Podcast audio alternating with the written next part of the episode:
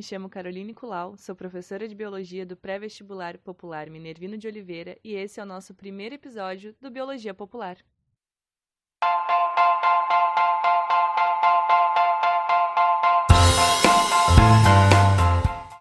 O episódio de hoje, vamos entrar no mundo dos invertebrados e saber um pouco mais sobre suas características e peculiaridades. Vamos começar com o grupo mais ancestral, as esponjas, que pertencem ao filo dos poríferos. Uma das suas contribuições para nós é a presença de duas substâncias. A esporongorundina é a presença de duas substâncias que foram isoladas e deram origem a um derivado sintético, que foi ao mercado anos depois, para ser usado como antiviral e antileucêmico, e acabou servindo como modelo para o AZT, que é um remédio utilizado no tratamento para AIDS. Pensando na escala evolutiva, entramos no filo dos quinidários, que são representados pelas hidras, águas-vivas, caravelas, anêmonas, vespas do mar. Essas são aquelas que possuem o veneno mais letal do mundo, podendo matar até 60 humanos adultos. Elas ocorrem na costa da Austrália, e em um período do ano as pessoas ficam impedidas de entrar no mar justamente pela presença delas mais na beira da praia por causa da sua reprodução. E também a gente tem os corais, que o biólogo marinho Leonardo Pinheiro, vulgo meu namorado, irá compartilhar com a gente um pouquinho. Oi, amorzinho, tudo bem? Opa, Prof. Carol, tudo bem? Olá a todos que estão nos ouvindo. Então, os corais, eles são seres muito exigentes, né? Então, eles precisam de umas condições exatamente propícias para que eles consigam permanecer e prosperar. Então, algumas das condições que eles precisam é essa salinidade certa, né? Uma faixa de concentração de sal perto do ideal, a temperatura da água e a luminosidade.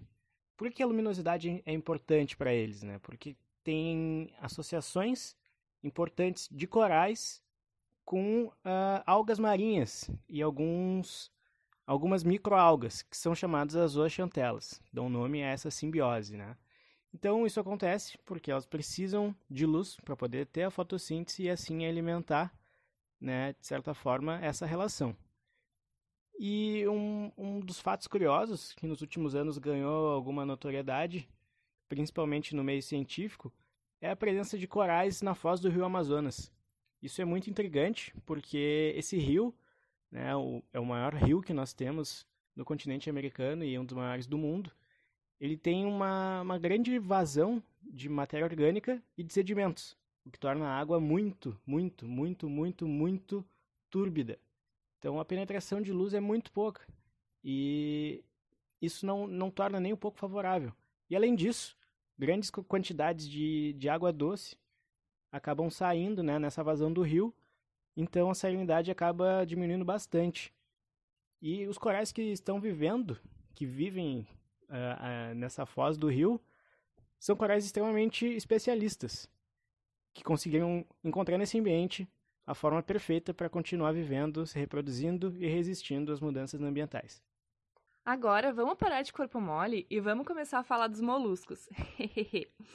Dentre os representantes desse filo, a gente tem as lesmas, os caracóis, os mariscos, as ostras, os polvos e até as lulas. E são sobre os dois exemplares dos cefalópodes que vamos falar agora. Eles não possuem um sistema de comunicação que nem o nosso, mas isso não quer dizer que eles não conversem. Na escuridão do mar profundo, vemos uma conversa para lá de iluminada, hein?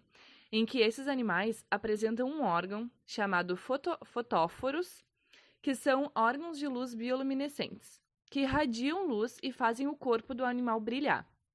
Alguns cientistas dizem que há mais de 28 padrões de coloração e que são utilizados na hora da caça né, para que não haja disputa pela mesma presa entre os diferentes indivíduos da sociedade e também para reprodução. Demais, né? Avançando mais um pouco, a gente chega nos anelídeos, um grupo responsável pelo início da segmentação corporal. Estamos falando das minhocas e das sanguessugas. Estes pequenos seres sugadores de sangue liberam algumas substâncias químicas no corpo do portador do seu alimento. A mais importante é a iridina, que é responsável pela anticoagulação. Existe uma espécie em específico de sanguessuga que há registro de uso medicinal desde o início da civilização humana, muitos registros na época dos egípcios. Um medicamento muito comum que contém a iridina nada mais é do que o iridoide, né, como o próprio nome já diz. Entrando então no grupo mais diverso e também o último que vamos falar neste episódio, vamos falar dos artrópodes. Quem nunca se perguntou, né, quanto tempo demora a metamorfose de uma borboleta? Iniciaremos então a contagem desses anos de vivência desde o depósito dos ovos, que até eclodirem pode durar até um mês, né, de dias a um mês, se transformando em lagartas. Esta, então, é a fase mais demorada, porque é nesse momento em que ela come muito, justamente para poder crescer e, com isso, guardar as energias para a fase que ela fica em repouso. Esse, esse período pode durar de poucos meses até um ano. Tudo depende da espécie. Até então que se tornam pupa, que é o estado de repouso que eu havia falado, em que eles necessitam dessa energia do alimento que eles ingeriram anteriormente. Esse estado dura de uma semana até um mês, até que a borboleta já esteja pronta para sair dessa pupa e sair voando por aí. Essa fase adulta, que ela está livre, pode chegar em torno de três meses. Então, aquela história de que dura um dia, tudo migué. Ou seja, né? todo esse ciclo de vida dela, desde ela na fase de ovo até a morte, dura em média 15 meses. Esse grupo não é só o mais diverso, mas também o único dos invertebrados que desenvolveu uma comunicação acústica. Essa comunicação vai desde mexer a teia, no caso das aranhas, como também o balançar das asas, no caso dos grilos.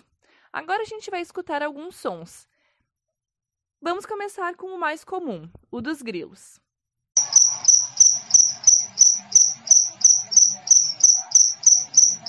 Quem nunca escutou, não é mesmo? E agora, o som muito comum que a gente escuta no verão, principalmente próximo de árvores.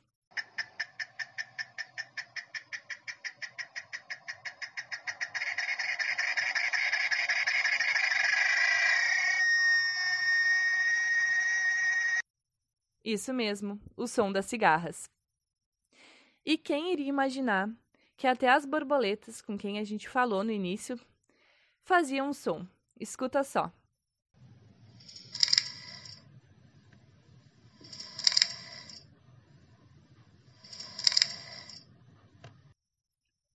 E por último, vamos ouvir o som de uma vespa fêmea que não tem asa e que é conhecida como uma formiga chiadeira, ou então formiga feiticeira.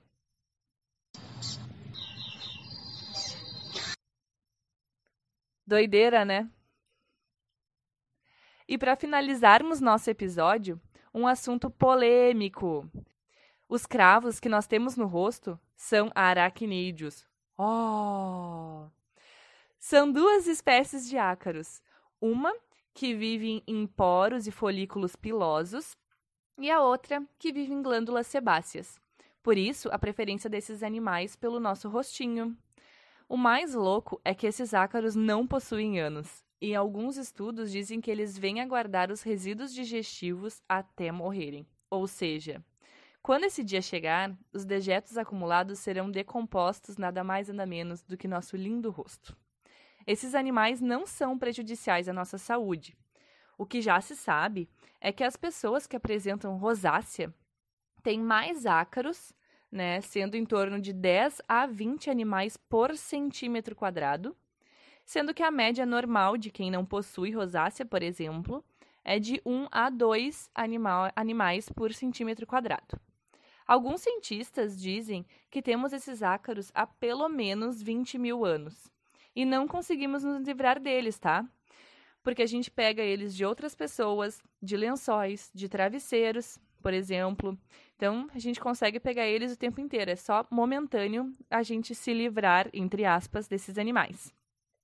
O mais doido é que os pesquisadores viram que esses ácaros colhidos na Ásia, por exemplo, eram diferentes dos ácaros colhidos na América do Sul e diferente dos ácaros colhidos na América do Norte. E assim eles falam, né, que através desses ácaros po podemos vir a ver como que os nossos ancestrais se locomoveram pelo planeta.